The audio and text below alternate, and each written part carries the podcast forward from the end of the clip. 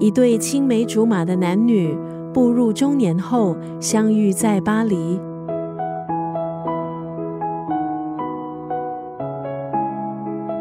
今天在九六三作家语录分享的文字，出自台湾作家陈思宏的小说《第六十七只穿山甲》。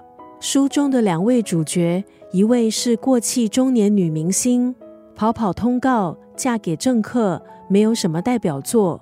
现阶段的她，儿子搞失踪，老公忙着选举，她决定到法国去找一个人。故事的男主角是不善言辞的演员，童年有着愈合不了的伤口。现在他心爱的人离他而去，两个失去希望的异乡人在巴黎却贴身相伴。童年的伤把这两个人捆绑在一起。女主角想起小时候，有一位男生曾经对她说过：“如果睡不着的话，可以数穿山甲。”她数着数着。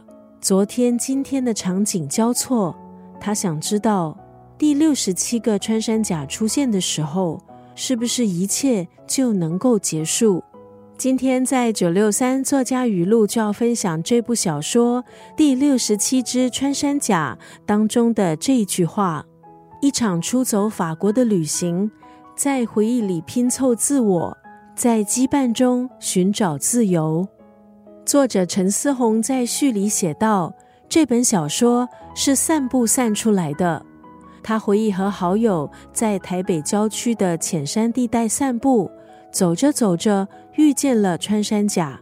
而散步正是作者遇到瓶颈、写作障碍的时候一定会做的事。不管外头是晴是雨，丢笔、关机，出门去走走。”对作者而言，散步就是治愈千疮百孔的力量。一场出走法国的旅行，在回忆里拼凑自我，在羁绊中寻找自由。